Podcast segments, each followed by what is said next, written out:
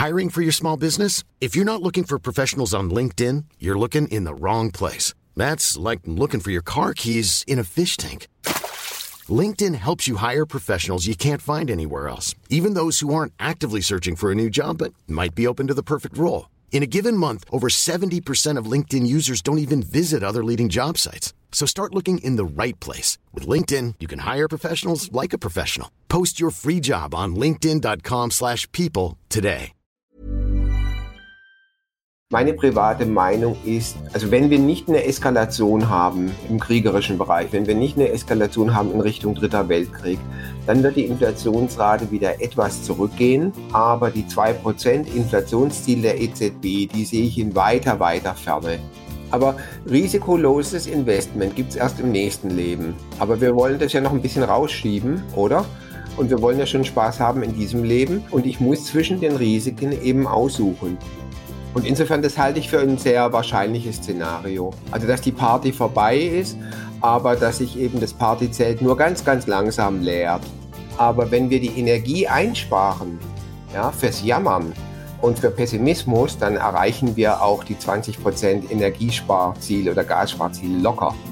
Und damit haben sie genau diese Greater Fool-Theorie, die sie ja bei der Tulpenzwiebelbase auch hatten. Weil die Leute wussten ja auch, dass die Tulpenzwiebel nicht mehr wert ist als ein Eigenheim. Aber sie haben gehofft, dass sie drei Wochen später einen noch größeren Narren finden, der ihnen das für zwei oder drei Eigenheime abkauft. Heute zu Gast der Finanzexperte und Verhaltensökonom Professor Dr. Hartmut Walz.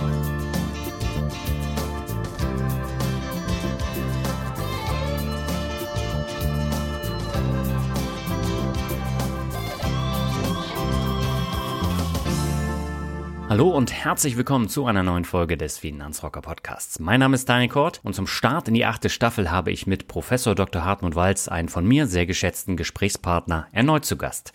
Denn Herr Walz war schon vor über zwei Jahren in Folge 159 zu Gast und im vergangenen Jahr habe ich mit ihm über komplett unterschiedliche Themen in Videointerviews gesprochen. Seitdem hat sich aber eine ganze Menge geändert, sodass es an der Zeit für ein ausführliches Update war. In 75 Minuten sprechen wir zunächst über das allgegenwärtige Thema der Inflation und wie Professor Dr. Walz sie bewertet. Welchen Einfluss hat die Stärke des US-Dollars darauf und wann werden wir die von der EZB angestrebten 2% wieder erreichen? Und wir gehen auch auf die Zinserhöhungen ein. Im zweiten Teil sprechen wir über die geopolitischen Risiken und ob ein Investment in die Emerging Markets angesichts des hohen China-Taiwan-Anteils überhaupt noch sinnvoll ist. Darüber hinaus geht es um die Frage, wie Anleger trotz der ganzen Herausforderungen am besten investieren investieren sollten. Im dritten Teil sprechen wir über die Neuauflage von Einfach Genial Entscheiden und welche Learnings Herr Walz aus über zwei Jahren Corona-Pandemie bei der Entscheidungsfindung mitgenommen hat. Außerdem geht es noch um das neueste Buch Beraten statt Verraten, das Professor Dr. Hartmut Walz gemeinsam mit dem Psychologen Ulrich Bosetti geschrieben hat.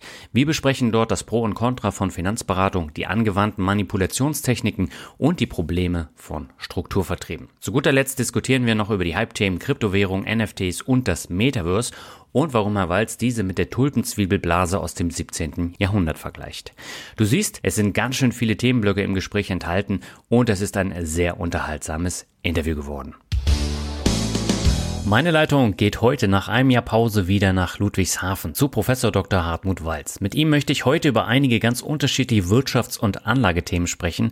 Zunächst aber erstmal herzlich willkommen zurück im Finanzrocker Podcast, Herr Walz. Ich hoffe, Ihnen geht's gut und Sie konnten den Sommer genießen. Ja, danke schön. Es geht mir gut und ich freue mich mal wieder bei Ihnen zu Gast zu sein. Das ist immer schön. Das freut mich zu hören. Und wir haben ja vor genau einem Jahr drei Videos aufgenommen zu den Themen Aktienrente, Nachhaltigkeit und auch Inflation. Seitdem ist ja eine ganze Menge passiert, vor allen Dingen nicht so schöne Dinge. Und äh, gerade das Beispiel Inflation, da haben wir ja schon eine gewisse Ankündigung gemacht, denn die ist seitdem stark angestiegen. Wie bewerten Sie denn die momentane Situation rund um diese hohe Inflation? Also es ist ein ernstes Problem. Und zu den Dingen, die wir vor einem Jahr angesprochen haben, sind jetzt natürlich nochmal neue Inflationstreiber, also andere Inflationsursachen hinzugekommen. Hm. Die waren nicht so vorhersehbar. Äh, wir haben also verschiedene Gründe. Ähm, trotzdem würde ich jetzt mal sagen, es wird äh, kein Killer werden. Also das Restrisiko, dass wir in einer Hyperinflation, in einem Währungszusammenbruch landen, dieses ja. Restrisiko würde ich für äußerst gering halten und nur dann sehen, wenn wir halt wirklich kriegerisch noch äh, in noch schlechteres Fahrwasser kommen. Mhm. Wenn wir uns jetzt mal beim Statistischen Bundesamt so die äh, Statistiken angucken, gerade jetzt für den Juli, da liegt die Inflationsrate bei 7,5 Prozent. Die Energiepreise, die liegen bei 35,7 Prozent und die Verbraucherpreise für Nahrungsmittel bei plus 14,8 Prozent. Äh, wie bekommt man denn äh, das wieder runter auf, auf Dauer? Ähm, ja, da gibt's unterschiedliche Faktoren. Also wenn es ein Einmaleffekt ist, kriegen Sie es ja einfach runter nach einem Jahr, weil man ja immer zum Vorjahr vergleicht und dann haben Sie eine höhere Basis. Also mhm. ähm, so eine einmalige Preissteigerung ist sehr, sehr unangenehm, aber das würde jetzt nicht eine hohe Inflationsrate dauerhaft, wir sagen perpetuieren, dauerhaft äh, ähm, bedeuten. Es mhm. ist so, dass durch Inflation Wohlstandsverluste eintreten. Wir kriegen real weniger und die Frage ist, wie wir das dann weiter überwälzen können. Wenn wir wirklich real weniger bekommen, ohne es weiter zu überwälzen, ähm, dann haben wir halt einen Wohlstandsverlust und nach einem Jahr haben wir dann wieder eine kleine Inflationsrate, aber wir haben real ein kleineres Budget. Mhm. So, und je nachdem, wie gut wir weiter überwälzen, kann es zu solchen Dingen wie Lohnpreisspirale, Scala Mobile äh, auch genannt kommen. Ähm, und das muss man dann sehen. Was heißt das genau? Naja, wenn wir jetzt mehr verdienen, wenn wir also, wenn die Gewerkschaften es schaffen würden, auf breiter Front, über, über viele Branchen, auch im öffentlichen Dienst, das ist ja ein mhm. sehr, sehr wichtiger, großer Arbeitgeber, die erlittene Inflation durch Lohn- oder Gehaltserhöhungen zu kompensieren, dann geht das ja wieder in die Preise rein. Und dann ja. haben sie den nächsten Inflationsschritt. Okay. Jetzt ist aber so, gerade die Energiepreise treiben ja die Inflation. Es gab ja jetzt für drei Monate das 9-Euro-Ticket, was ja auch sehr gut ankam in der Bevölkerung. Das läuft jetzt aus und ähm, das bedeutet aber, dass die Inflation im September wieder ordentlich ansteigen wird, oder? Ähm, das kann sein, ordentlich. Das, das kann durchaus sein und es wird aber eben auch durch die weitere Energiepreisentwicklung ähm, natürlich beeinflusst und getrieben. Ähm, da wird ja auch eben dieses Rabattpaket der Bundesregierung auslaufen. Hm, mit dem Tankrabatt. Das ist auf alle Fälle richtig. Äh, die nächste Frage ist, wie gut äh, sind die landwirtschaftlichen Ernten? Gibt es da mhm. vielleicht auch nochmal Engpässe, zum Beispiel zusätzlich durch die Dürre? Und das alles wäre aber eine unangenehme Inflation, aber noch keine Hyperinflation. Okay, also das heißt, man braucht sich da keine Existenzängste machen. Aber das ist ja noch nicht alles. Also Sie haben ja eben die Dürre schon angesprochen, wir haben über die Inflation gesprochen.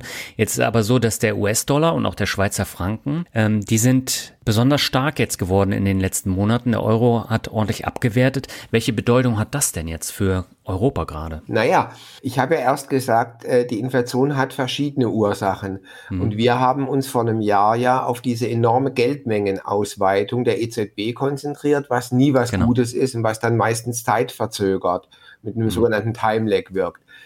Die Schwäche des, der Eurozone oder der Euro-Währung gegenüber anderen Währungen, insbesondere jetzt dem US-Dollar, führt zu einer sogenannten importierten Inflation. Also wir mhm. sind nach wie vor beim Thema Inflation.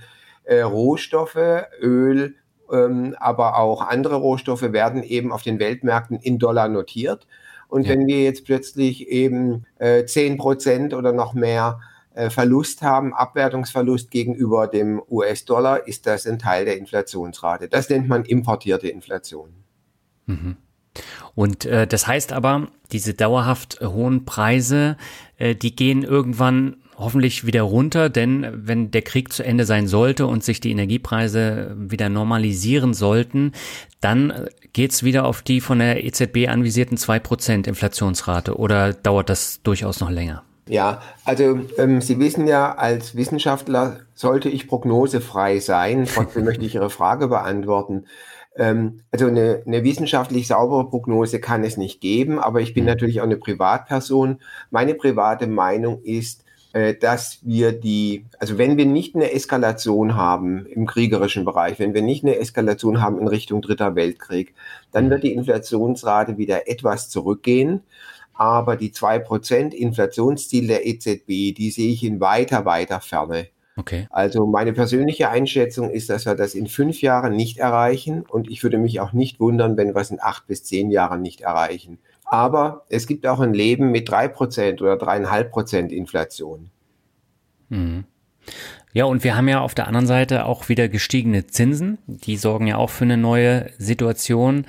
Aber auch gerade in Europa lässt sich die Zinsspirale ja nicht beliebig drehen, weil sonst äh, werden ja gerade die südlichen europäischen Länder abgehängt. Äh, welche Möglichkeiten haben die Zentralbanken da noch äh, hm. einzuwirken? Das haben Sie sehr, sehr gut in Ihrer Frage schon formuliert. Da ähm, habe ich gar nicht mehr so viel hinzuzufügen. Okay. Also das ist der Spagat.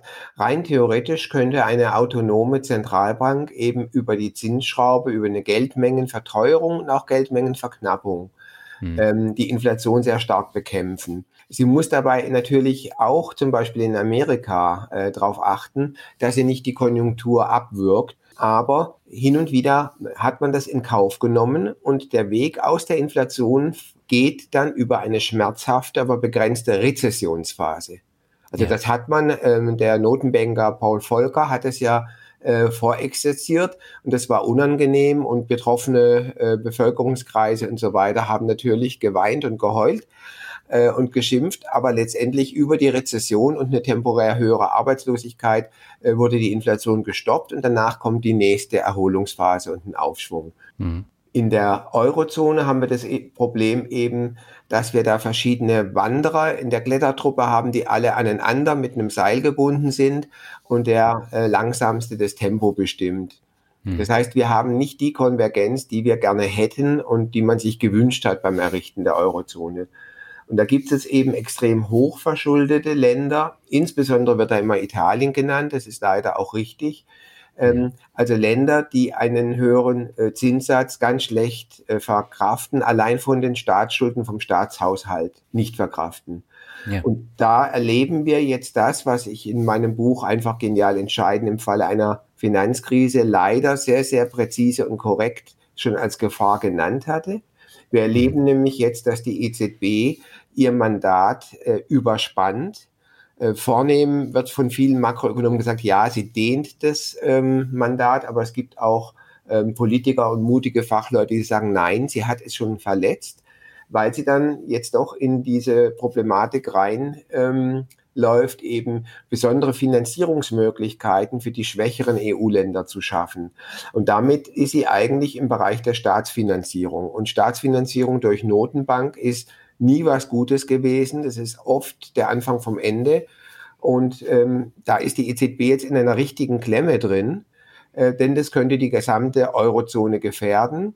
Aber wenn natürlich ein äh, Land wie Italien äh, ganz, ganz tief in die Rezession äh, schlittert wegen hohen Zinsen, ähm, dann haben sie auch ein Problem in der Eurozone. Also es ist wirklich nicht hm. schön im Augenblick. In Italien haben wir ja auch noch das Problem, dass da ähm, gerade Regierungs äh, Bildungsprobleme sind. Und äh, das führt ja auch dazu, dass man ein nicht so gutes Gefühl hat in der Beziehung. Als Mario Draghi noch EZB-Präsident war, hat er mehrfach in Reden gesagt, wie buy time. Wir kaufen der Politik Zeit. Die EZB kann nur, wir haben ja eine Phase von über zehn Jahren der Zinssenkungen und der Niedrig- und Nullzinsen enden dann mit Minuszinsen. Äh, wir können als EZB nur der Politik Zeit kaufen. Und diese mhm. Zeit wurde nicht genutzt. Also die niedrigen Zinsen wurden eben zu Steuergeschenken, Konsumgeschenken und so weiter ähm, verwendet. Die Lobby ist eben sehr, sehr stark. Äh, und man hat nicht wirklich diese Zeit genutzt, um Reformen zu machen. Und insofern hat sich die Entwicklung nicht katastrophal, aber sie hat sich negativ weiterentwickelt. Und das ist genau das, was leider zu befürchten war.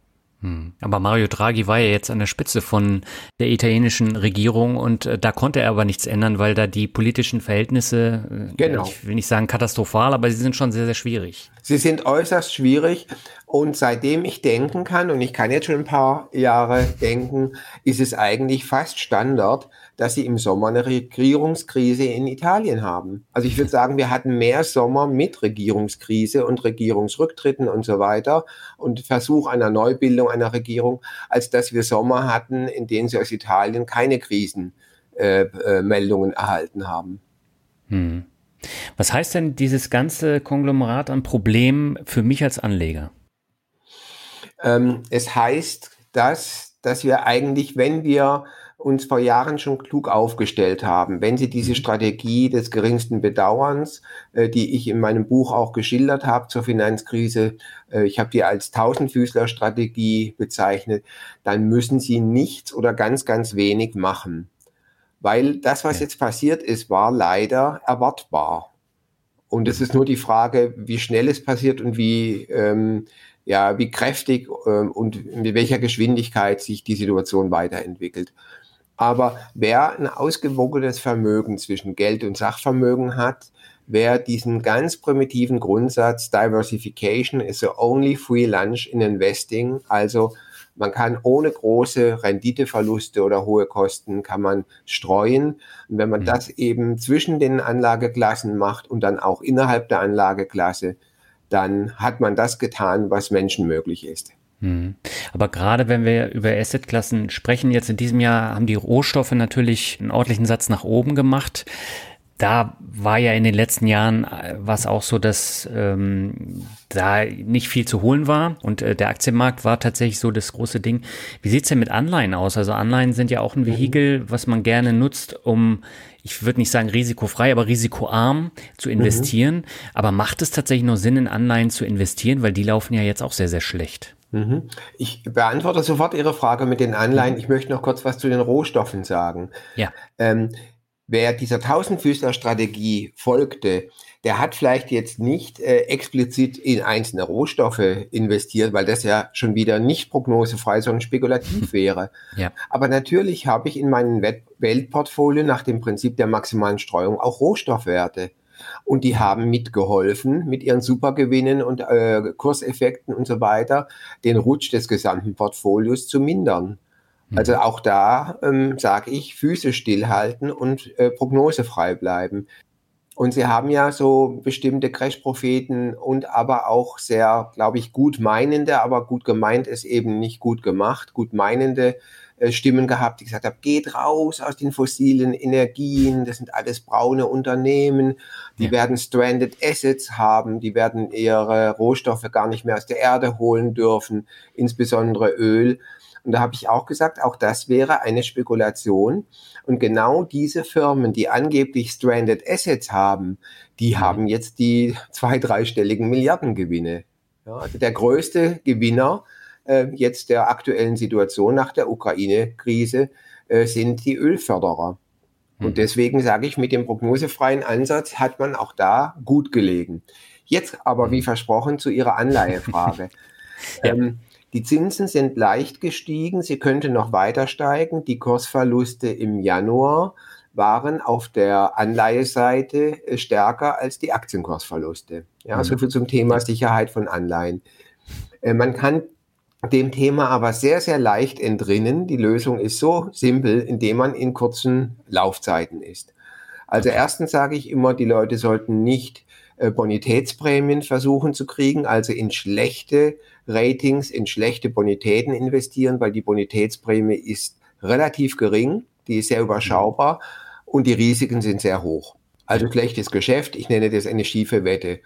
Und das zweite, die Laufzeitprämien, also die Mehrrendite, die Sie kriegen können, indem Sie lange Laufzeiten akzeptieren, 10, 15, 30 Jahre, ja, die sind mhm. auch relativ überschaubar und darauf würde ich verzichten.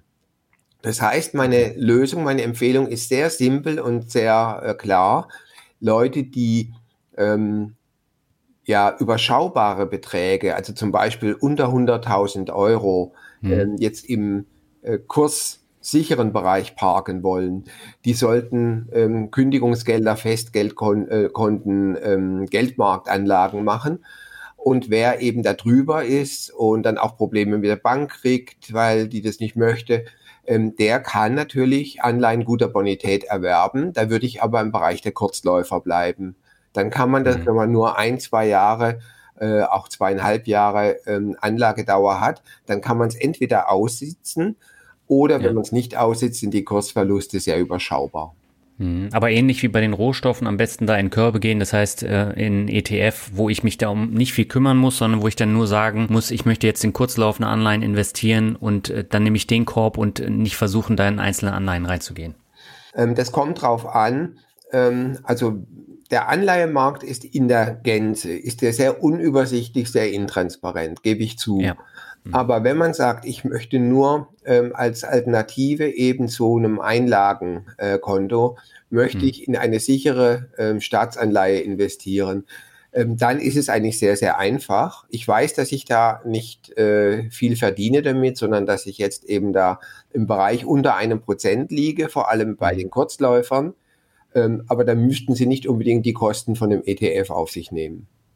Ja, aber ich mache ja trotzdem Verlust durch diese hohe Inflation, ne? also so oder so. Ja, das ist so. Aber risikoloses Investment gibt's erst im nächsten Leben. Aber wir wollen das ja noch ein bisschen rausschieben, oder?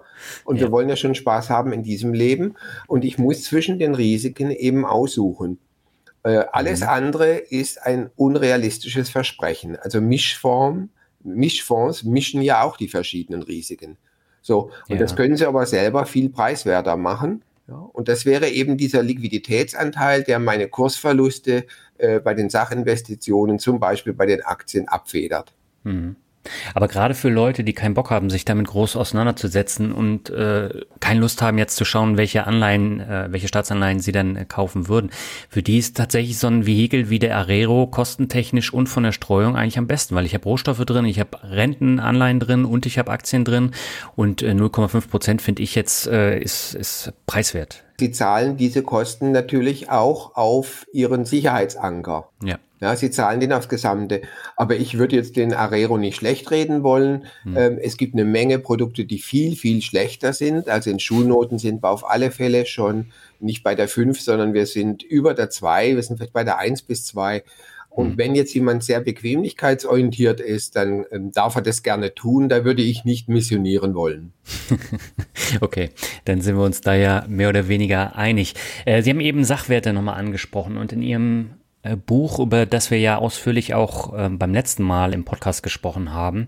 Äh, da sind Sie auch auf das Thema Immobilien eingegangen. Jetzt haben wir ja auch hier eine neue Situation. Das heißt, die Immobilienpreise, ähm, die sind jetzt gestiegen über die letzten Jahre und die sind jetzt völlig überteuert. Wir haben jetzt das Problem, die Zinsen steigen und da wird sich auch am Immobilienmarkt etwas ändern. Wie sehen Sie denn ähm, die Anlageklasse Immobilien vor dem Hintergrund? Darf ich ganz respektvoll Ihre Frage ein bisschen sezieren, Ihre Frage in Frage stellen. Äh, diese Aussage, die Sie so kühn sagen, der Immobilienmarkt ist völlig überteuert, das würde ich so pauschal nicht äh, sagen, sondern. Da haben Sie recht. Aber in, in Nuancen in den großen Städten, ja, da ist der völlig es, überteuert. Es gibt, es gibt Hotspots. Aber ähm, also wenn Sie zu mir in die Pfalz kommen und da noch ein bisschen mehr äh, aus, dem, aus der Vorderpfalz äh, noch ein paar Kilometer weiterfahren, da können Sie traumhaft schöne Immobilien sehr, sehr preiswert erwerben. Ja, im Harz auch. Ja, und wenn Sie, wenn Sie im Internet arbeiten und damit also nicht das Problem haben, dass Sie sagen, ja, das, was ich bei der Immobilie spare, habe ich dann durch höhere Fahrtkosten bei den gestiegenen Kfz-Preisen äh, und, und Kraftstoffpreisen, dann könnte das ein Deal sein. Aber okay. ich gebe zu, insgesamt sind Immobilien natürlich auch gestiegen und in manchen Hotspots sind sie äh, atemberaubend gestiegen. Hm. Ähm, ich habe da in meinem Finanzblog mal ein paar Rechnungen gemacht. Ähm, eine Immobilie ist ja ein sehr, sehr langlebiges Gut. Mhm. Und wenn Sie es konsumieren, dann sparen Sie eben sehr, sehr lange Mieten, ja, die ja. Sie dann abdiskontieren können. Äh, wenn wir die äh, Sicht des Investors nehmen, dann hat er eben einen langfristigen Cashflow-Strom der mindestens 50 Jahre, aber realistisch eher so mit 100 Jahren zu veranschlagen ist. Mhm. Wenn Sie jetzt diese Cashflow-Reihe mit kleineren Zinsen abzinsen, dann kommen Sie natürlich zu explodierenden Barwerten. Und ja. das, was rechnerisch hier passiert, das überrascht die meisten Laien. Und die Aussage, ja, sind die alle verrückt geworden, die kann ich ganz klar verneinen. Nein, bei den sinkenden Zinsen haben die Immobilienpreise den Barwerteffekt, die explodierenden Barwerte gar nicht voll ähm, abgebildet, sondern da gibt's wohl doch eine Menge cleverer Leute, die da noch Risikoprämien eingebaut haben. Ja? Denn wenn ich eben äh, 100 Jahre die Miete vielleicht sogar noch mit einer Steigerung, mit einem Finanzierungszinssatz von ein bis zwei Prozent, der möglich war, ähm, abzinse, dann komme ich auf Ertragswerte, die weit über den meisten Immobilienpreisen gelegen hätten. So, ja. und ob wir jetzt eine Immobilieblase kriegen ähm, oder ob wir ein Plateau bekommen, das weiß wirklich keiner. Also bei den bisherigen Zinssteigerungen ähm, ist es so, dass auf alle Fälle die Immobilienpreissteigerungen, dass die aufgehört haben in der Breite. Mhm. Ja, und dass äh, unter der Hand viele Verkäufer jetzt sagen, ja, mit etwas weniger wäre ich auch zufrieden. Aber eine Blase stellen wir uns ja so vor, dass was platzt und dass es dramatisch runtergeht. Und die sehe ich eigentlich nur in dem Fall, dass Leute zwangsversteigern müssen, und zwar mhm. viele Leute zwangsversteigern müssen. Äh, dazu bräuchten wir auch ein Problem im Arbeitsmarkt und ähm, dass so eine Kaskade äh, eintritt.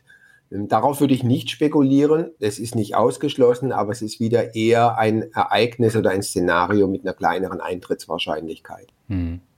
Naja, man muss halt auch sehen, die Kredite werden ja auch teurer und nicht jeder kann sich jetzt einen Kredit leisten. Und das wird ja zwangsweise auch zu einer sinkenden Nachfrage führen. Ja, das wird äh, bestimmte Segmente beruhigen. Hm. Ja, das wird bestimmte Segmente beruhigen, dass äh, eben Leute äh, langsamer äh, machen müssen. Aber das heißt noch lange nicht, dass da eine Blase platzt. Das stimmt, das stimmt. Ich habe äh, vorhin äh, zum Frühstück einen Artikel gelesen, da ging es um die Häuserpreise auf Sylt und die sind ja während der Corona-Pandemie quasi explodiert, weil äh, alle wohlhabenden äh, mhm. Leute da versucht haben, ein Haus zu bekommen. Und äh, das war tatsächlich aber auch nur eine kurze Phase, weil mittlerweile gehen da die Preise auch wieder runter. Ja. Aber auch hier wird so sein, äh, das wird auch in zehn Jahren noch teuer sein, aber nicht mehr so teuer wie jetzt mhm. vor zwei Jahren. Ja, bin ganz Ihrer Meinung und Herr Kort, Sie haben vor ein paar Minuten ja auch die Inflationsraten angesprochen. Also ja. angenommen, wir haben jetzt noch ein paar Jahre eine Inflation äh, zwischen drei und fünf Prozent und die Immobilienpreise würden auf einem ähm, jetzigen Plateau verharren. Mhm. Also nicht platzen, aber auch nicht weiter steigen. Dann haben Sie ja dadurch auch real gesehen schon wieder eine Angleichung. Das stimmt. Ja. ja. Und insofern, das halte ich für ein sehr wahrscheinliches Szenario. Also, dass die Party vorbei ist, aber dass sich eben das Partyzelt nur ganz, ganz langsam leert. Ja, oder stabil bleibt. Das haben Sie jetzt sehr schön äh, bildhaft erläutert. Mhm. Ähm, das heißt aber nach wie vor, Sachwerte sollte man auf jeden Fall äh, in seine Asset-Allokation mit einfügen. Das muss ja jetzt nicht die Immobilie sein, gibt ja auch noch andere genau. ähm, Sachwerte, aber da sollte man drauf achten. Ja, also kann ich nur in aller Kürze ein klares Ja sagen, weil das gehört zu dieser Strategie des geringsten Bedauerns. Und das ist ja eine Meta-Regel. Also wenn wir in zehn Jahren miteinander telefonieren oder einen Podcast machen, werde ich das mit größter Wahrscheinlichkeit auch noch sagen. Die Regel ist langfristig sinnvoll. Okay. Klares Ja. Okay. Jetzt gibt's ja noch eine weitere Herausforderung, das sind die geopolitischen Risiken. Wir haben jetzt neben dem Ukraine-Krieg auch den China-Taiwan-Konflikt und der sorgt äh, gerade momentan für starke Bauchschmerzen. Jetzt habe ich mir schon vor einigen Monaten die Frage gestellt, ähm, macht vor diesem Hintergrund denn ein Investment in Emerging Markets ETF mit so einem hohen China- und Taiwan-Anteil von 35 Prozent überhaupt noch Sinn? Oder würden Sie sagen, in zehn Jahren hat sich das dann auch wieder gelegt, dieses Problem? Also, ähm, auch hier würde ich wieder diesen Grundsatz der Prognosefreiheit hochhalten. Wenn mhm. Sie in die großen ähm, Weltindizes reinschauen, die Emerging Markets enthalten, dann liegt der Anteil der Emerging Markets insgesamt bei ganz grob 12 Prozent. Ich glaube, das mhm. ist so die beste Zahl, die ich nennen kann. Äh, egal welchen der großen Indizes Sie da betrachten. Die Unterschiede sind Nuancen, die brauchen wir jetzt gar nicht zum Problem machen. So, mhm. wenn Sie gleichzeitig wissen, dass aber in den Emerging Markets weit über ein Drittel des Weltbruttosozialproduktes erstellt wird, das sind eher so um die 40 Prozent, dann sieht man, dass eben aufgrund dieses Marktkapitalisierungsprinzips die ohnehin untergewichtet sind. Mhm. So, jetzt nennen Sie die 35 Prozent China-Taiwan-Anteil, da haben Sie natürlich vollkommen recht, aber die beziehen ja. sich dann nur auf diese 12 Prozent. Mhm. Und da muss ich sagen, nachdem die Risiken erkannt sind, die Märkte, die schon lange eingepreist haben, würde ich oder werde ich bei meinem, äh, bei meiner Strategie bleiben und von diesem 12% Marktkapitalisierungsanteil ein bisschen nachbessern. Also mhm. äh, mein Portfolio hat etwas mehr äh, Emerging Market und das halte ich auch durch. Okay. Naja, es kommt immer darauf an, wie ich jetzt meine ETFs dann ins Portfolio lege. Ne? Also wenn ich jetzt einen FTSE Orbit oder einen Acqui habe, da habe ich ja äh, einen deutlich kleineren Anteil von den Emerging Markets, als wenn ich jetzt einen MSCI World und einen Emerging Markets ETF äh, dann reinlege, ähm, weil da ist der China Taiwan-Anteil ja doch äh, höher als jetzt bei so einem FTSE All-World beispielsweise. Ja, aber bei dem ähm, MSCI World All Country haben sie auch etwa die 12 Prozent.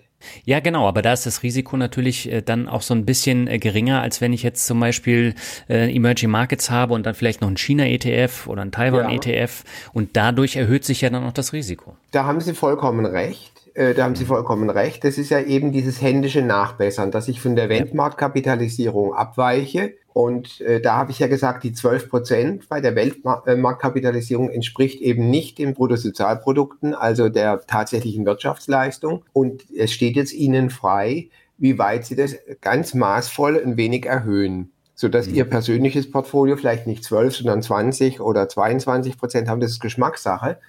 Ähm, bitte übersehen Sie nicht, dass Sie damit ja auch andere Risiken verkleinern. Mhm. Es gibt ja Investoren, globale Investoren, die jetzt aus Europa rausgehen oder aus Deutschland rausgehen, Deutschland boykottieren. Also es gibt ja auch ETFs, ex-Germany, ähm, ja, weil sie jetzt sagen, ja, ja das deutsche Geschäftsmodell äh, ist vor dem Untergang. Ähm, das ist für mich jetzt wieder so ein bisschen Finanzpornografie oder Crash-Prophetentum. Na ja, gut, aber man muss ja sagen, der deutsche Markt spielt ja auch im MSCI World und in anderen großen Indizes keine so übergeordnete Rolle. Eben, ist auch untergewichtet. also äh, Deutschland hat äh, zwischen 8 und 9 Prozent Anteil am Weltbruttosozialprodukt hm. und wir sind mit unter 3 Prozent, ich glaube 2,2, 2,3 sind wir in diesen Marktindizes, in den Weltmarktindizes drin. Hm. Also genau die gleiche Diskrepanz, die ich gerade auch für die Emerging Markets genannt habe. Hm. Naja, und der deutsche Markt hat natürlich auch mit den Indizes äh, ein Problem. Also der DAX ist äh, ziemlich unausgewogen und das führt natürlich auch dann zu anderen Problemen. Das äh, sieht man ja jetzt gerade auch äh, in den letzten Monaten. Ich glaube, dass internationale Investoren da dann auch deswegen besonders vorsichtig sind. Das mag sein, da traue ich mich jetzt nicht, Ihnen zu widersprechen, aber wenn Sie äh, mal nur die Wirtschaftsnachrichten lesen und die Politikseite der großen überregionalen äh, Tageszeitung. Mhm. Wenn Sie dann die Kursentwicklung anschauen der deutschen Aktien, also eine Katastrophe ist was anderes. Wir bewegen uns jetzt wieder zwischen 13.500 und 14.000. Ich mhm. finde es absolut tapfer und das macht mir Mut und zeigt, dass die Stimmung äh, viel schlechter ist als die Realität und dass die Märkte eben ähm, schon auch vielleicht hinter die Ukraine-Krise oder den Ukraine-Krieg, äh, so grausam der ist, ähm, schauen und sagen, das Leben mhm. geht weiter. Die Welt geht nicht mhm. unter. Auch in Deutschland nicht. Da bin ich völlig bei Ihnen. Aber ich meine, Sie äh, bekommen das ja auch hautnah mit äh, in Ludwigshafen. Also gerade BASF ist ja vor dem Hintergrund der Energiekrise auch ein Unternehmen, was, was arg getroffen werden kann, wenn es äh, sich jetzt weiter zuspitzt. Mhm. Rückfrage, auch hier gebe ich Ihnen recht, aber Rückfrage, haben Sie die Pressemitteilung erlebt ähm, oder mitbekommen über das zweite Quartal? Sie sehen, auch die BASF ja. hat sich äh, wirklich tapfer geschlagen und erweist sich als ein Unternehmen mit einer hohen Preissetzungsmacht.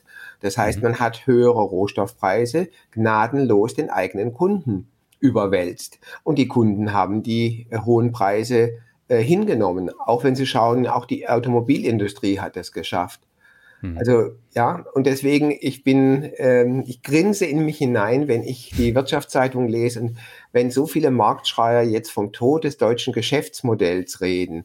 Und da denke ich, na ja, ähm, war das nicht vor drei Jahren auch tot, vor fünf Jahren, also durch Covid war es tot, ähm, nach dem äh, Angriff auf den, das World Trade Center war es tot, bei der Finanzkrise war es tot, also ähm, totgesagte leben länger.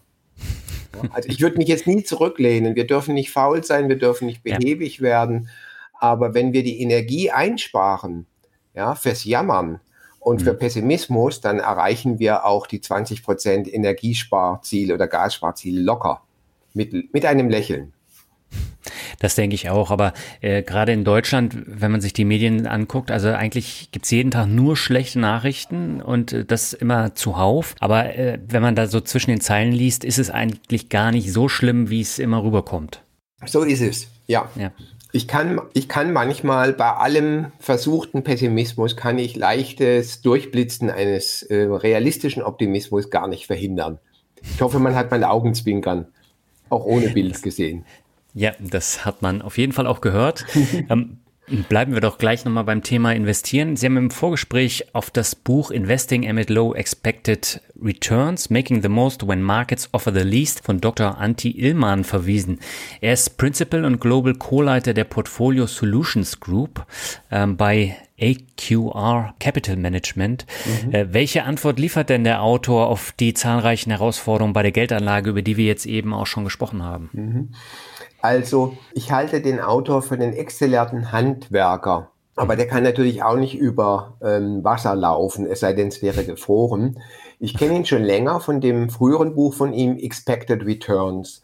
Ja. Und ich denke, er ist nicht nur ein guter Handwerker, sondern er kann sich auch selber gut verkaufen und hat eben jetzt aus diesem äh, Expected Returns äh, sozusagen ein Remake gemacht. Äh, Expected Returns Investing when markets over the least. Äh, also wenn die Markterwartungen runtergehen, wenn die Märkte nur noch äh, das Kleine investieren.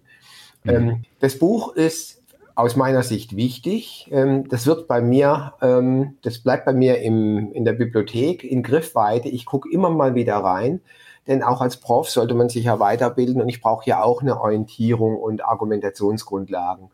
Wir mhm. sind äh, da ganz dicht beieinander in vielen Dingen. Ähm, man sollte es nicht deswegen kaufen, weil man denkt, man hätte jetzt hier ein Herrschaftswissen oder man würde in einer Nullzinswelt oder Niedrigreturn-Welt äh, besondere Schnäppchen ähm, Methoden oder Strategien erlernen. Das ist nicht der Fall. Okay. Und er, also er schreibt da sehr, sehr, ja, es ist erstens nur auf Englisch erhältlich. Das schockt mich jetzt gar nicht, weil ich ähm, mehr Englisch als Deutsch lese. Ähm, und er geht halt sehr kleinteilig den verschiedenen Methoden und Strategien nach, äh, womit man immer denkt, oh, jetzt wird's interessant. Und zum Schluss ist er aber so ehrlich und sagt, ja, aber Nachkosten bringt's nichts.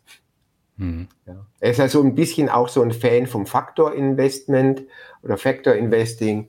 Ähm, aber letztendlich ähm, schätze ich die Ehrlichkeit, dass auch er zugibt, dass das für den Durchschnittsbürger keinen Mehrwert bringt, ihn nicht reicher macht. Und das heißt, welche Anlagen oder Assetklassen empfiehlt er da? Geht er den gleichen Weg wie Sie, dass er dann sagt, äh, möglichst breit streuen oder worauf verweist er? Ja, also da sind wir wirklich sehr dicht beieinander. Er ist halt sehr, sehr detailverliebt. Mhm. Er ist deskriptiv. Er, er zeigt halt irgendwie auch sein Wissen. Und äh, deskriptiv heißt, er schildert alles, was es gibt.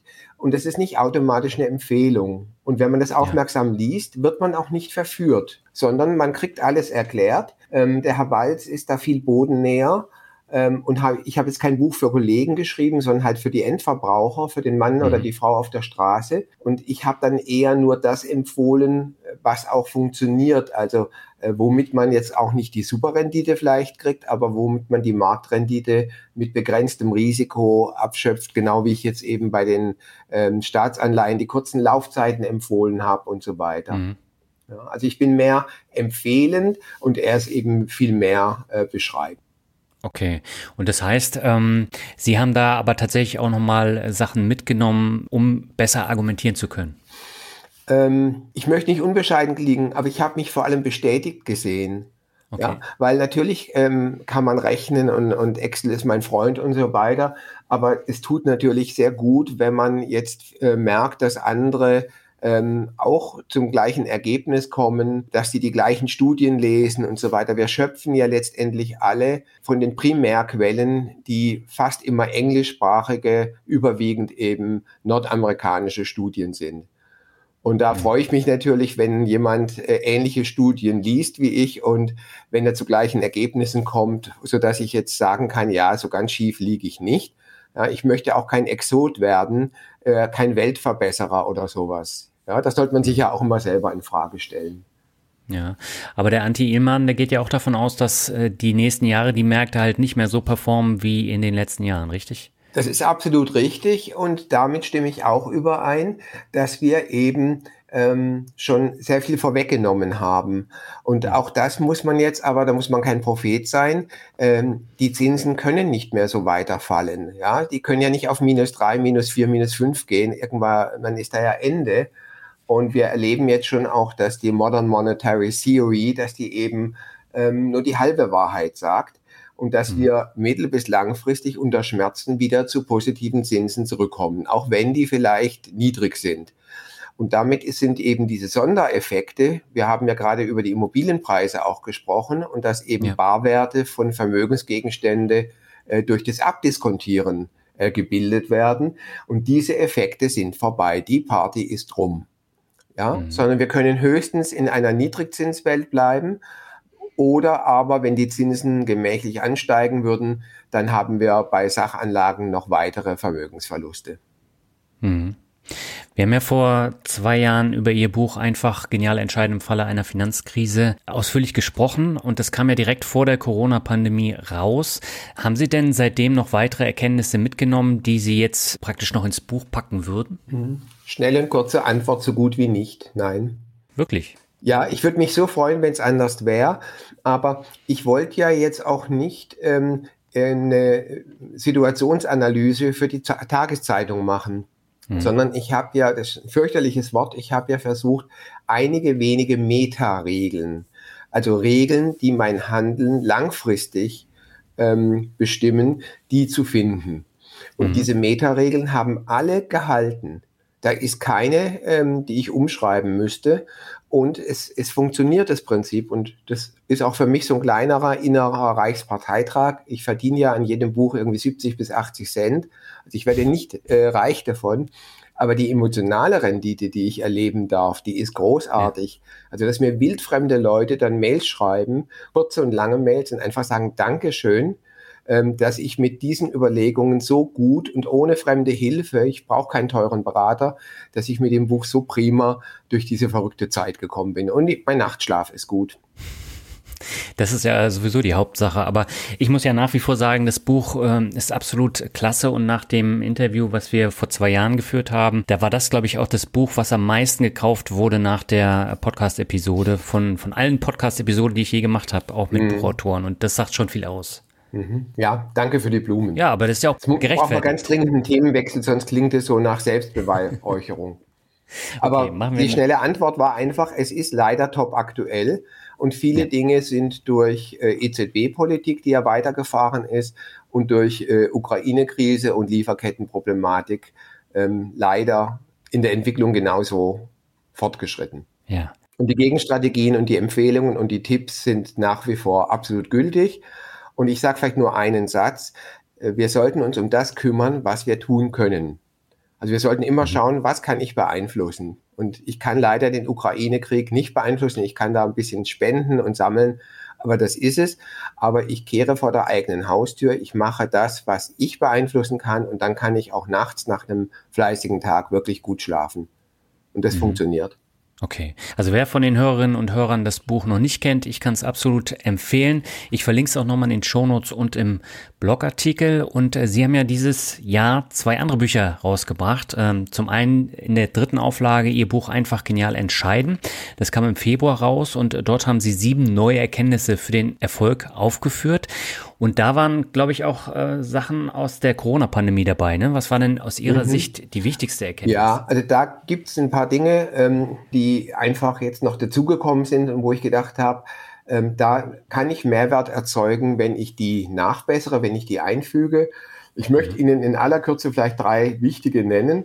Die Unterscheidung von Rauschen und Signal. Das ist gerade jetzt bei Kriegsberichterstattung und so weiter so wichtig. Ja, also Rauschen ist halt Fehlinformation, die heute so ist und morgen anders. Also ob der äh, Dollar jetzt zum Euro sich um einen Cent erhöht oder fällt, äh, das ist keine Information, die ich langfristig verwerten kann und aus der ich eine äh, Trend oder irgendwas entnehmen kann. Und mhm. Signal ist das, was wirklich wichtig ist. Dann der Lindy-Effekt. Je länger etwas bisher funktioniert, desto wahrscheinlicher ist, dass es auch in der Zukunft funktionieren wird. Mhm. Ganz, ganz wichtig jetzt auch in dieser Umbruchssituation und mit Technologie und so weiter. Wenn ich mich wirklich auskenne, dann verlasse ich mich auf meine Kenntnisse. Leider kennen wir uns in den meisten Bereichen nicht wirklich aus. Und wenn ich nicht der totale Experte bin, dann vertraue ich auf den Lindy-Effekt. Also es ist auch eine Meta-Regel, die unser Leben viel, viel einfacher macht. Und das Dritte, was ich ja mit gemischten Gefühlen beobachte und mit den Lesern teilen wollte, ist die sogenannte Renormierung. Nämlich, dass kleine und radikale Minderheiten, je radikaler sie sind und je stärker sie einschränken, auch große Mehrheiten dominieren können. Ich möchte mhm. ein einziges kurzes Beispiel sagen. Ich äh, bin ja an einer Hochschule, wir haben eine Mensa und im Semester, in der Hochkonjunktur gibt's verschiedene Gerichte, aber in, wenn eben Prüfungsphase ist oder vorlesungsfrei, gibt's halt nur ein Gericht. Und jetzt gibt es eben Menschen, die vegetarisch essen oder es gibt Leute, die kein Schweinefleisch wollen. Das mhm. ist nur eine kleine Anzahl, aber der Koch richtet sich nach denen, weil er nur ein Gericht machen will. Ja. Und alle, die nicht Vegetarier sind, können auch ein vegetarisches Gericht essen. Die geben also nach, während die militanten Veganer oder Vegetarier eben das andere nicht essen würden. Und mhm. so äh, richten wir uns dann immer mehr nach kleinen Gruppen und das sollten wir ein bisschen äh, im Auge behalten. Es ist völlig äh, unmöglich, wenn Sie fliegen, einen Drink in einem Flugzeug zu trinken, der nicht vegan ist. Die Airlines, die wollen nicht alles doppelt machen, also die haben nur noch vegane Drinks. Ja, wie bewerten Sie denn vor diesem Hintergrund gerade auch äh, die Querdenker-Geschichten, die wir in den letzten Jahren hatten, die immer größer geworden sind? Ja, also ich, ich wollte jetzt ungern da zu tief in dieses äh, Thema einsteigen, aber genau das macht mir eben Sorge. Ja, also radikale Minderheiten können eine nicht militante, eine tolerante äh, Mehrheit ähm, ganz schön in die Knie zwingen. Und da halte ich es eben mit diesem tollen Popper-Zitat, wir sollten immer tolerant sein, nur in einer Ausnahme nicht. Wenn wir tolerant sind gegenüber Intoleranten, dann sind wir auf der mhm. Verliererstraße. Ja, dann geben wir so lange nach, der Klügere gibt so lange nach, bis er der Dumme ist. Ja, das ist natürlich auch ein Problem von den großen Plattformen ja. und äh, da muss halt dringend was getan werden. Also wenn ich jetzt Twitter aufmache, ähm, ich mache das immer schnell wieder zu, weil da steht so viel Mist und äh, das führt einfach auch dazu, dass ich schlechte Laune kriege und deswegen habe ich mir das angewöhnt, nur noch selten dahin zu mhm. gucken. Ja, kann ich gut verstehen und gut nachvollziehen. Also ich bin sicher, dass Sie in äh, zwei Jahren, drei Jahren, fünf Jahren, zehn Jahren über dieses Thema, über dieses Phänomen Renommierung sehr viel lesen und hören werden. Das ist in der Breite noch nicht angekommen und es macht mir natürlich besonders Freude, dann im deutschsprachigen Raum so ein neues Thema einzuführen. Mhm. Äh, Sie haben ja darüber hinaus auch noch ein ganz neues Buch äh, rausgebracht. Mhm. Das hört auf den Namen Beraten statt Verraten. Das ist auch ein Thema, über das wir im ersten Interview ausführlich gesprochen haben. Das haben Sie nicht alleine geschrieben, sondern gemeinsam mit dem Psychologen Ulrich Bosetti. Mhm. Ähm, was war denn Ihre Hauptintention, dieses Buch zu schreiben? Also ich hätte es alleine auch in der Qualität nicht schreiben können, weil mhm. es eben auch eine sehr, sehr starke psychologische Komponente hat. Und ich nenne mich zwar Verhaltensökonom, aber natürlich äh, habe ich nicht das in dieser Tiefe äh, studiert, sondern mir halt über Jahrzehnte angelesen. Ja. Letztlich erfüllt dieses Buch einen Herzenswunsch, den ich mindestens schon 20 Jahre mit mir herumtrage. Nämlich, ich wollte einmal ein verständliches Buch schreiben, in dem diese ganzen Tricks, Taschenspieler, ähm, Methoden, die im Finanzvertrieb äh, angewandt werden, verständlich macht, so dass der redliche Bürger, die Bürgerin sich dagegen wehren kann. Mhm. Letztlich haben wir damit drei Ziele ähm, verbunden mit diesem Buch. Erstens, ähm, für jedermann, für jede Frau einmal richtig klar zu machen, was der Unterschied zwischen Beratung und Vertrieb ist und dass das, was immer Finanzberatung genannt wird, zu über 99 Prozent ein reiner Produktvertrieb ist. Ja, mhm. Wo derjenige, der angeblich berät, nur dann was verdient, wenn am Ende was verkauft wird. Also am Ende steht immer die Unterschrift. Zweitens, wir wollten den Leuten es ermöglichen, dass sie auf Augenhöhe kommen mit vertriebsorientierten Finanzprodukteverkäufer. Mhm. Und drittens wollten wir eben die häufigsten Standardtricks aufzeigen. Und wie die Gegenwehr so zeigt, ist uns das ganz gut gelungen. Okay, das heißt jetzt ähm, gerade so die Manipulationstechniken, die Sie da auch vorstellen, das sind tatsächlich Sachen, die ähm, ich dann im Gespräch mit dem Bankberater beispielsweise dann schnell erkennen kann. Ja, denn das Wiedersehen macht Freude. Also wenn ich jetzt mal verstanden habe, was eine Ja-Straße ist oder wie man meine Entscheidung ankert oder wie man mir Köder vorlegt und wenn das jemand dann mit mir macht, äh, dann habe ich einen Wiedererkennungseffekt. Und wenn ich davon noch nie gehört habe, dann tappe ich voll rein. Und mhm. bei der ganzen Beschäftigung haben Herr Bosetti und ich auch gemerkt, dass wir früher äh, auch in solche Fallen regelmäßig reingetappt sind. Ich glaube, da können wir uns alle nicht ausnehmen. Mhm. Und der, die, die, die Spaßkomponente ist enorm dann dabei. Ja. Wie kam das Buch jetzt im Markt an? Haben Sie da auch schon wieder äh, Hassmails bekommen von Vertrieblern? Ähm, ja, so ein paar schon. Im Wesentlichen ist es so, dass insbesondere die Versicherungsbranche, die ja ganz besonders schlecht wegkommt, weil mhm. eben viele der versicherungsgebundenen Vorsorgeprodukte eben eine negative Realverzinsung bringen, und zwar nicht erst seit Ukraine-Krieg oder Corona, sondern schon seit Jahrzehnten. Ja, ja. Also Realverzinsung heißt, äh, Kaufkraft wird vernichtet über den langjährigen Sparprozess, was nicht nötig wird.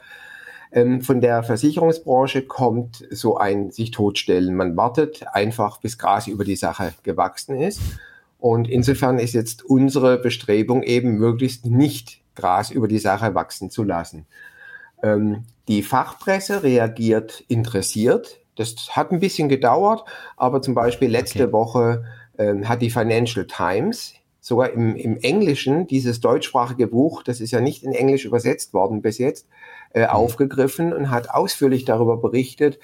Ähm, in der Frankfurter Allgemeinen Sonntagszeitung war ein halbseitiger Bericht äh, mit ein paar Beispielen.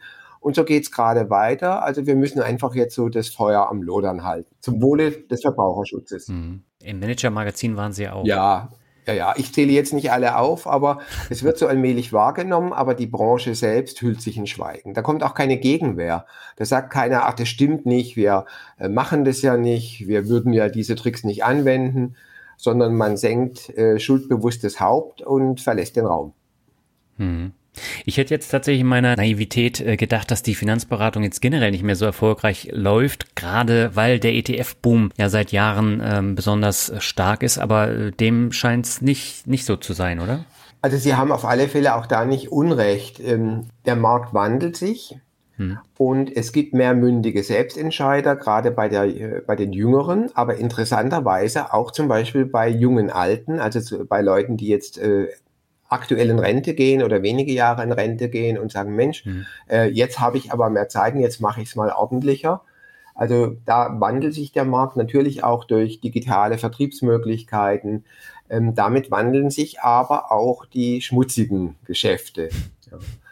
Ähm, die Drückerkolonnen, die Strukturvertriebe haben ihren Druck eher noch erhöht.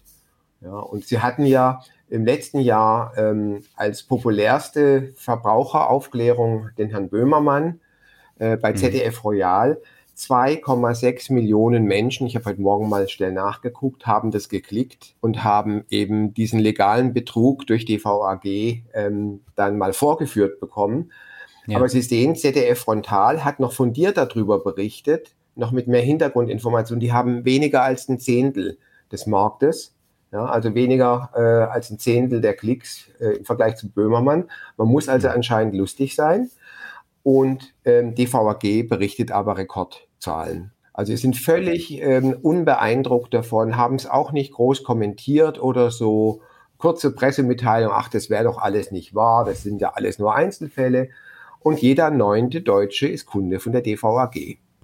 Ja, aber das Hauptproblem, was ich da sehe, äh, wenn die Testimonials haben wie ein Jürgen Klopp oder in der Formel 1 äh, sind sie ja auch aktiv. Michael Schumacher war ja ein genau. großer, äh, großer äh, Werbeträger von der deutschen Vermögensberatung.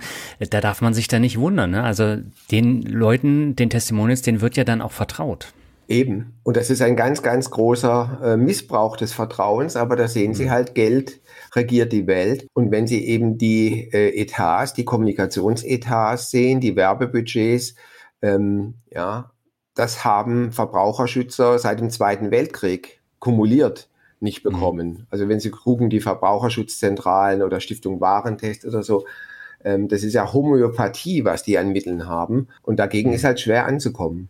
Ja, ja, und äh, genau das ist auch die Herausforderung. Und ich hätte jetzt auch gedacht, ähm, dass so die Klientel, die äh, in die Finanzberatung dann reingeht, dass die so zwischen 30 und 60 ist.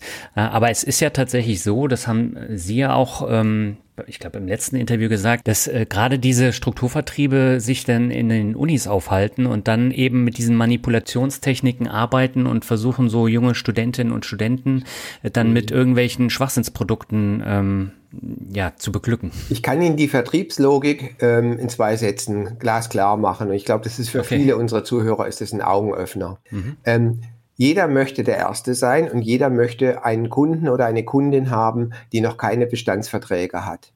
Denn dann muss ich denen nur irgendwas plausibel machen, verkaufen mit der gesamten Vertriebsrhetorik, so ein paar Psychotricks, die wir in dem Buch ja beschrieben haben und zack, mhm. habe ich meine Provision verdient. Wenn ich an Kunden komme, die schon Bestandsverträge haben, dann habe ich einen zweistufigen Vertriebsprozess. Ich muss nämlich erst das alte schlecht reden, um nämlich das Sparbudget frei zu machen. Also der Kunde muss zunächst mal das alte kündigen, damit er diesen monatlichen Betrag in das neue Produkt einsetzen kann. Hm. Und da gibt es ein, ein, Buch, das ist zu meinem Entsetzen im Gabler Verlag sogar erschienen, wo ein Vertriebsberater das gnadenlos offen beschreibt und den Leuten, den Vertrieblern Zaubersprüche nennt, wie sie eben die alten Produkte schlecht machen und den Kunden dazu bringen, eben diese beiden Schritte zu gehen. Mhm. Aber weil ich eben bei demjenigen, der noch nichts hat, nichts Altes erst schlecht machen muss und den zu dieser ersten Entscheidung bringen muss, deswegen sind junge Kunden natürlich ganz beliebt. Und man stürzt sich bei den Hochschulen äh, auf junge Akademiker, weil die natürlich auch äh, in den nächsten Jahren dann einen Aufstiegswinkel haben.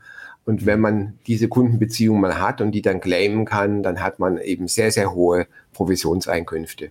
Hm. Lohnt es sich überhaupt noch, äh, Finanzberatung ähm, machen zu lassen? Beziehungsweise ähm, ist mhm. es nicht eher sinnvoll, dann Honorarberater aufzusuchen und mit denen das abzukaspern äh, und dann eben auch konkret nur die Zeit zu bezahlen und nicht die Produkte, die ich da bekomme? Mhm. Also ich versuche immer ganz ehrlich und fair zu sein. Ähm, wir sollten Honorarberatung auch nicht glorifizieren. Auch da gibt es mhm. schwarze Schafe aber vergleichsweise weniger.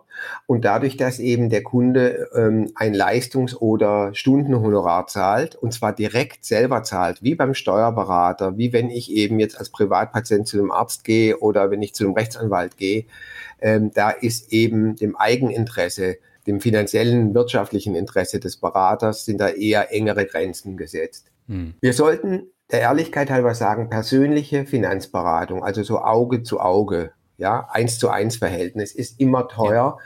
und ein Honorarberater ähm, verlangt dann eben zwischen 150 und 250 Euro die Stunde und da erschrecken viele, aber mhm. es ist im Schnitt eher ein Drittel von dem, was die Kunden bei, einer, äh, bei einem Abschluss eines Provisionsproduktes zahlen würden. Mhm. Ich würde sagen, es gibt zwei Faktoren ähm, für unsere Hörer, ob sie eben eine persönliche Beratung brauchen oder ob sie darauf verzichten können. Das erste ist Wissen und das zweite ist Bequemlichkeit. Also ähm, ich würde mich selbst als Prof äh, beim Thema private Krankenversicherung, Berufsunfähigkeitsversicherung, bei solchen Dingen würde ich mich nicht fit genug erhalten und da würde ich einen echten Honorarberater, zum Beispiel jetzt einen Versicherungsberater mit der Zulassung äh, nach Gewerbeordnung, äh, den würde ich beauftragen und dann kann das eben mal 600 oder 800 Euro kosten, aber mhm. ich habe dann wirklich das Beste, was im Markt verfügbar ist. Und der ist mein Einkaufshelfer. Ja, das ist wie mein Rechtsanwalt oder mein Steuerberater. Meine Steuerberaterin, die ich habe seit vielen Jahren, wird auch nicht vom Finanzamt bezahlt. So, und das Zweite, also das war der Wissensstand. Ähm, ja. Und der Herr Walz würde sich sein ETF-Portfolio natürlich selber machen. Da bin ich mündiger Selbstentscheider. Aber bei den genannten Beispielen, die ich gerade gesagt habe, da würde ich mich auch nicht fit genug fühlen und würde realistisch sagen, nee, äh, da hole ich mir eine Fachfrau oder einen Fachmann. Das zweite ist die mhm. Bequemlichkeit. Ich denke, viele Podcast-Hörer haben so ein bisschen Freude, ihre Finanzen zu managen. Aber es gibt auch Leute, und zwar auch sehr, sehr intelligente Leute, gut verdienende Leute, äh, die sagen, nee, lass mich in Ruhe, dafür habe ich keinen Kopf. So, mhm. und die sollten sich dann einen anderen Kopf leihen. Ja, aber den sollten sie auch direkt bezahlen und nicht hintenrum über versteckte Kosten. Ja, ja, vor allen Dingen bei Ärzten ist mir das aufgefallen. Mhm. Ähm, also ich habe auch äh, im Bekanntenkreis äh, Ärzte und äh, die sagen dann auch immer, ja, so mit Finanzen, äh, da habe ich mich noch nicht so mit beschäftigt und das interessiert mich auch nicht. Äh, das mhm. wird dann äh, gleich in die Praxis dann investiert mhm. und ähm, irgendwann stehen sie aber dann vor der Frage, wie ähm, gehe ich jetzt da vor und was mache ich mit dem Geld, was ich jetzt eben nicht mhm. verkonsumiere. Mhm. Und ähm, ich habe auch tatsächlich da schon äh, Briefe bekommen von Ärzten äh, und die hören tatsächlich tatsächlich mein Podcast. Äh, hier in Lübeck ist mir das aufgefallen. Mhm. Und aber ich gebe Ihnen natürlich völlig recht. Also generell äh, gibt es immer Sachen, wo, wo ich jetzt auch nicht in der Lage bin, äh, für mich selber da eine Entscheidung zu treffen. Und dann würde ich immer zum Honorarberater gehen. Das muss jetzt nicht bei mhm. Aktien sein, aber gerade bei, bei Versicherungsthemen, äh, mhm. da bin ich einfach blank und äh, da traue ich mir das auch nicht zu, eben. dann eine Entscheidung zu treffen. Mhm. Und gleiches gilt eben auch für so eine Geschichten wie meine private Rennversicherung, die mhm. ich damals abgeschlossen habe. Mhm. Ich meine, das hat mich 5000 Euro über fünf Jahre gekostet Und äh, da zahle ich doch lieber 600 Euro, um mich da anständig beraten zu lassen, ja. als dann die 5000 Euro zu zahlen. Mhm. Vielleicht darf ich noch einen Echtfall nennen, das ist ja immer besonders überzeugend. Äh, wir hatten an der Hochschule äh, einen Vermittler, der sich so auch in die studentische Selbstverwaltung reingemogelt hat. Und ich rede mhm. jetzt gar nicht von dem Schaden, den er bei den Studierenden angerichtet hat. Den kann ich nicht abschätzen. Der, der mhm. kann immens sein. Aber unser AStA hat zum Beispiel ja auch Veranstaltungen, solche Feten, äh, die versichert werden müssen. Mhm. Wir haben dann durch meine Vermittlung einen Versicherungsberater, also einen der 300 Guten in Deutschland, beauftragt und der hat gegen äh, Entgelt diese Verträge gecheckt. Die sind alle gekündigt worden und statt einer Jahresprämie von über 7000 Euro zahlt jetzt der Asta unter 2000 Euro und ist teilweise noch besser versichert, also weniger Lücken und höhere Volumina. Ja. Und da sehen Sie halt, äh, diese Differenz ist natürlich eine herrliche Marge, von der natürlich nicht nur der Vertriebler profitiert, sondern auch schlechte Gesellschaften. Aber mhm. trotzdem, er hat ein, ein, ein kräftiges Zubrot sich da geholt. Mhm. Ja. ja, also von daher ist es sehr, sehr wichtig, mhm. äh, auch mal Ihr Buch zu lesen. Ich glaube, da hatte ich auch einige Erweckungserlebnisse, gerade bei den Manipulationstechniken. Und äh, auch wenn man denkt, ja, man kann das alles äh, sehen, aber das, dem ist nicht so. Ja, und wenn man, wenn man eben den Trick nicht kennt, ja, dann ist man dem richtig ausgeliefert. Ähm, wenn wir jetzt irgendwelche Tricks vergessen haben sollten, äh, vielleicht gibt es mal eine zweite Auflage, dann bin ich auch dankbar um Ergänzungen. Aber ich glaube, mit etwa zwei Dutzend haben wir über 95 Prozent äh, der Methoden und Zauberworte und Formulierungen und Fallen ähm, gefunden. Und das mhm. Schöne ist eben, wenn jemand äh, dann merkt, äh, das spielen die gerade mit mir, die machen mir jetzt Zeitdruck, die führen mich über die Jahrstraße oder so, oder ich werde jetzt hier irgendwie geankert oder geködert, dann kann man das ansprechen, dann kriegt vielleicht der Vertriebler die zweite Chance, aber wenn er das das zweite Mal macht, spätestens dann würde ich sagen, er stellt seine Interessen über meine und ich würde das Gespräch dann abbrechen. Mhm. Ja, man muss äh, dazu sagen, auch nicht alle ähm, Verkäufer in den Banken oder Finanzberater sind schwarze Schafe. Ich habe ja auch genug gehabt in, in meiner ähm, Beratungskarriere bei der Bank. Äh, ich glaube, ich hatte sieben oder acht Berater und nicht alle waren, waren gleich. Und da waren auch durchaus nette dabei, die dann halt auch gesagt haben, ja, äh, er profitiert dann davon und das ist Sache. Und das hat er auch ganz klar deutlich gemacht. Das kam aber irgendwann raus und haben sie ihn zwangsversetzt. Und ähm, mhm. das sind auch so Beispiele, da kriege ich mhm. Bauchschmerzen. Also ich bin ganz Ihrer Meinung, äh, das sind keine schlechten Menschen. Nee. Überhaupt nicht. Aber die Fehlanreize sind stark. Und ja. wie soll ich denn überleben, auch wenn ich jetzt als Bankberater, als sogenannter ein Festgehalt hätte und sage, ja, Provision will ich ja gar nicht, ja. Mhm. Aber wenn ich die Vertriebsziele nicht erreiche und die Leute werden knallhart geführt, ja, da gibt es auch viele Burnouts und so weiter. Und ich habe echt Beispiele, die ich zusammengetragen habe von Betroffenen, nur anonymisiert, auch in dem Buch geschrieben. Es ist unglaublich, was für demütigende Verfahren ähm, es gibt, wie die Leute unter Druck gesetzt werden. Also wie gut, dass Sie das nochmal angesprochen haben, das sind keine schlechten Menschen und vor allem, man sollte nicht 100 Prozent der Vertriebler jetzt durch den Kakao ziehen, nur weil 95 Prozent so sind. Genau. Ja, das äh, war mir auch wichtig, das nochmal zu ähm, betonen, weil ich mhm. habe meine eigenen Erfahrungen gemacht und äh, das war ja auch mit ein Grund, warum ich Finanzrocker damals ins Leben gerufen mhm. habe. Und äh, da waren die Erfahrungen beileibe nicht alle schlecht. Äh, da gab es auch wirklich ehrliche Leute dann, äh, die dann auch gesagt haben, was Sache ist, aber ähm, das, da muss man immer unterscheiden. Mhm. Ja. Ich habe jetzt noch ein letztes äh, Thema. Ich glaube, das ist nicht Ihr Leib- und Magenthema, aber ich würde trotzdem gerne nochmal drauf zu sprechen kommen. Nämlich äh, den Markt äh, für Kryptowährungen und auch mhm. der NFT-Markt. Die sind ja in den letzten Jahren auch ordentlich mhm. gestiegen. Mhm. Das Thema Metaverse wird immer größer. Ich habe äh, Sonderfolgen auch äh, gemacht mhm. hier im mhm. Finanzrocker-Podcast, weil ich mich damit auch auseinandersetzen wollte. Ich wollte es verstehen, auch wenn es für mich persönlich jetzt nicht so äh, mhm. die große Welt ist. Wie ist es denn bei Ihnen? Sind es nach wie vor Hype-Themen oder gibt es Aspekte, die Sie da spannend finden? Also, wenn Sie sagen, es ist nicht mein Mag äh, Magen- und Leibthema, äh, haben Sie äh, vollkommen recht. Also, ähm, ich beobachte es intensiv. Ich bin persönlich ja. nicht investiert, weil ich die Lindy-Regel anwende und mhm. sage, okay, das ist noch so neu, da haben wir noch so viele Kinderkrankheiten, das schaue ich mir eher aus sicherem Abstand an.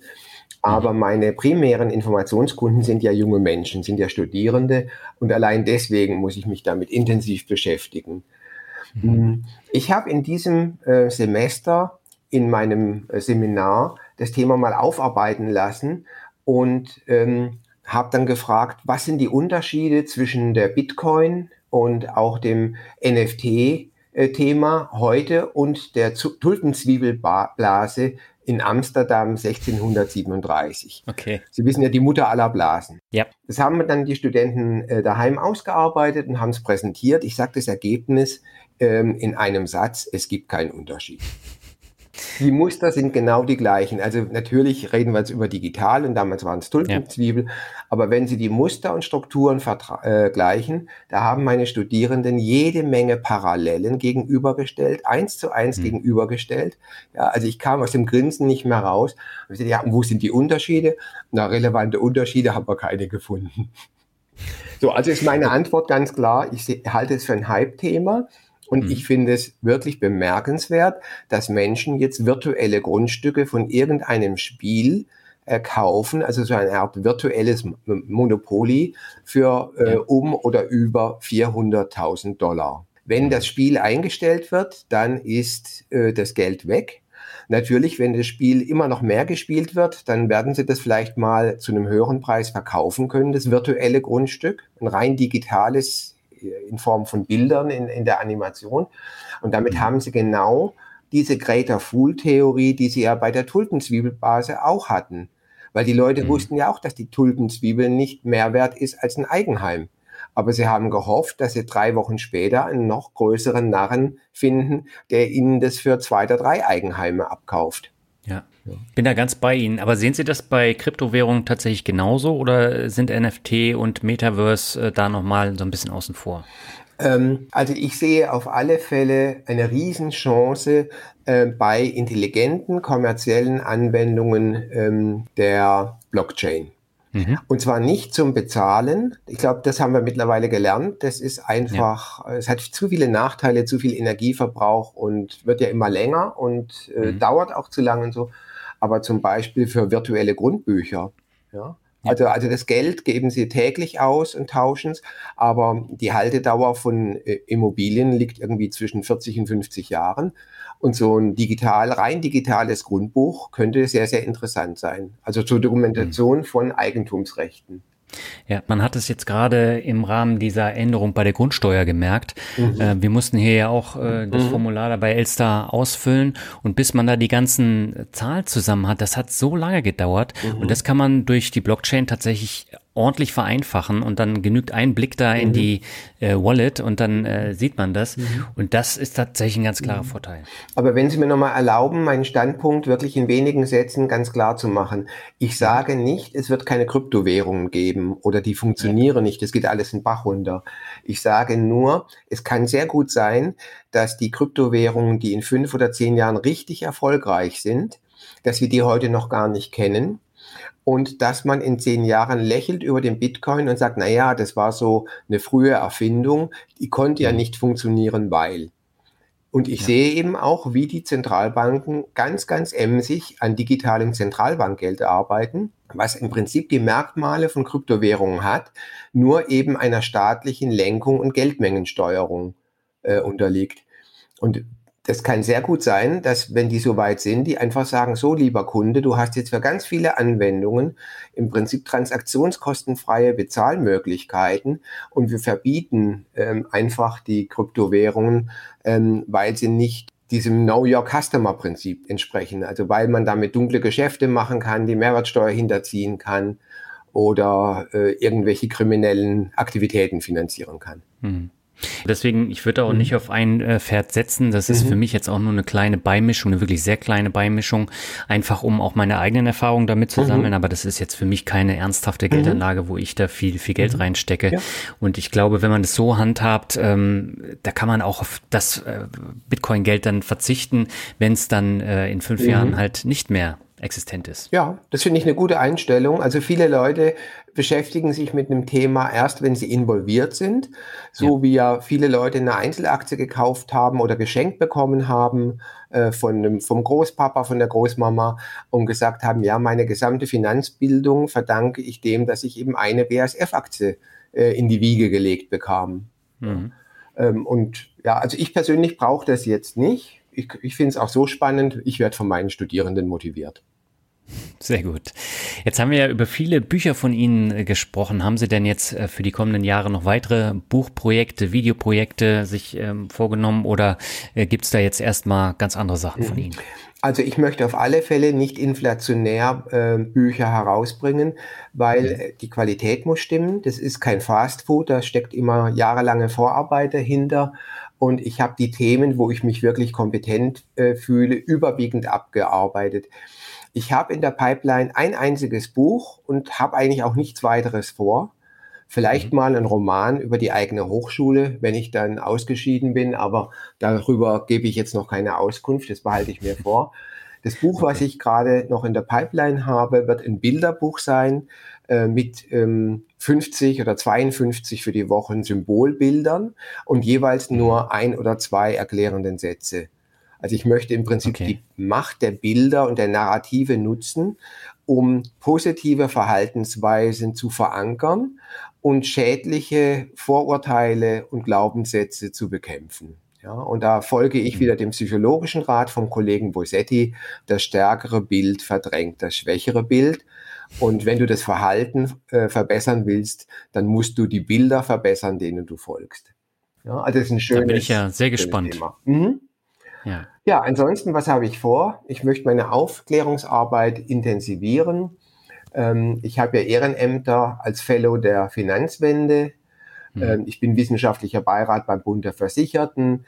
Äh, ich kooperiere mit Verbraucherzentralen, mit dem Präventionsnetzwerk Finanzkompetent. Also das sind alles Dinge äh, für Gotteslohn. Vergelt's Gott, vergelt's Gott, vergelt's Gott. Aber wenn man seine ähm, Ersparnisse gut angelegt hat in einem guten ETF-Portfolio, dann kann man sich diesen Luxus erlauben. Also auch äh, die Bücher decken die Kosten, die ich habe mit meiner ehrenamtlichen Tätigkeit überhaupt nicht. Also ich würde sagen, keine, keine zehn Prozent. Was habe ich vor? Ich will frecher werden, ich will lustiger werden. Also ich hatte das erzählt, ne? Böhmermann hat elfmal oder zwölfmal so viele Klicks mit seinem DVAG-Angriff äh, als eben das seriöse ZDF Frontal. Mhm. Und äh, das in die Richtung will ich mich weiterentwickeln. Ja, ich möchte also dann unseriöse und reißerische Angebote aufdecken und mit einem Lächeln humorvoll, mit viel Ironie zu Grabe tragen. Okay. Ich habe gestern über eine Stunde mit Gin Meyer, dem bekanntesten deutschen Finanzcomedian, telefoniert. Also ich mhm. äh, liefere ihn auch immer mit skurrilen Fakten, weil er als Künstler natürlich nicht jetzt Excel äh, als Hauptbeschäftigung hat. Also da haben wir eine sehr schöne Kooperation und vielleicht machen wir da auch mal was zusammen. Aber seinen Tourneekalender dem hinterherziehen, das ist für mich nicht realistisch. Und er sagte zu mir freundschaftlich am Ende des Gesprächs, Hartmut, der Markt ist so groß, es hat Platz für uns beide. Wir werden uns nie wehtun. Und ja, also das ist eine schöne Perspektive. Lustiger werden, humorvoller werden. Man muss die Missstände, das organisierte Verbrechen in Finanzdienstleistungen gar nicht übertreiben, sondern man muss es nur ein bisschen ähm, rausstellen und dann ist es unheimlich komisch. Sehr schön. Da wünsche ich Ihnen auf jeden Fall alles Gute und ich würde sagen, wir kommen zum Ende. Ja. Nochmal zum Word Shuffle. Wir haben das ja schon beim ersten Interview gemacht. Ich habe mir jetzt andere Begriffe überlegt und bin gespannt, was Sie dazu sagen. Und beginnen möchte ich mit einem Begriff, den Sie eben schon erwähnt haben, nämlich Finanzwende. Ja, Finanzwende, eine absolut sinnvolle Geschichte. Ich kann jedem nur empfehlen, da Mitglied zu werden. Ähm, allein schon, was ähm, Dr. Schick, der Gründer der Finanzwende, mit seinem Team jetzt erreicht hat im Bereich Cum-Ex, das kommt uns als Gesellschaft, als Steuerzahler sehr zugute. Mhm. Also prima Sache, ähm, kann ich jedem nur empfehlen. Ja, der Oliver Schröm, der das mit aufgedeckt hat, der ist ja Mitgründer von der Finanzwende gewesen. Ne? Mhm. Ja. ja. Die waren beide auch schon äh, zu Gast in meinen Podcasts mhm. und äh, ich finde das auch sehr, sehr unterstützenswert. Kommen wir zum zweiten Begriff, das ETF-Blase. Ja, ETFs sind äh, Anlagevehikel und keine Anlageklasse. Und deswegen können die nicht einer Blase unterliegen. Also der, mhm. der Ausdruck ist schon völlig falsch. Es ist ein manipulatives Bild. Ähm, und Gerd Kommer zum Beispiel äh, redet ja von der äh, unsinnigen Deno Dämonisierung der ETFs. Und dazu gehört mhm. es. Also die Aktien können eine Blase bilden oder Rohstoffe oder Gold oder sowas. Aber eine Verpackung kann keine Blase bilden. Punkt. Okay. Sehr gut zusammengefasst. Der nächste Begriff ist einer, da haben wir letztes Jahr ausführlich vor der Wahl drüber gesprochen. Das ist nämlich Aktienrente. Mhm. Ich finde sie nach wie vor gut. Und äh, da bin ich zum Beispiel mit Andreas Beck einer Meinung, äh, wenn der deutsche Staat nur Mut hätte, würde er zu diesem niedrigen Zinsniveau ähm, hohe Schulden machen. Die Zinsen kann man mit einem Lächeln bezahlen und würde richtig Geld in die Hand nehmen und dann würde äh, die Rente der nächsten Generation viel, viel besser aussehen. Man könnte einfach, weil es ein langfristiges Geld ist, das langfristig nicht benötigt wird, das ist ein, ein Fließgleichgewicht ja, die einen kriegen Rente, die anderen zahlen ein. Äh, also das Geld steht ganz langfristig zur Verfügung und da würde viel mehr rauskommen als mit diesen ganzen schrottigen Garantieprodukten. Und wir würden der demografischen Falle entgegenwirken. Mhm, okay. Der nächste Begriff ist heute Show. Ja, ähm, tolle Sache. Gucke ich hin und wieder an, viel zu selten, weil Zeit ähm, Mangelware ist. Ähm, aber ich finde es auch eben eine, eine gute Möglichkeit, kritisches Wissen rüberzubringen auf eine Form, wo wir es ertragen. Ja, mhm. weil wir lachen gerne und äh, es kommt eine Menge ähm, Lerneffekt rüber, ohne dass es mir weh tut. Ja, weil die Tagesthemen sind auch wichtig, aber die tun häufig weh. Und durch dieses Format kommt es humorvoll rüber. Also eine tolle Sache. Mhm. Sie waren da ja auch schon zu sehen. Ja, ich wurde mal genannt, aber ähm, das ist nicht der Rede wert.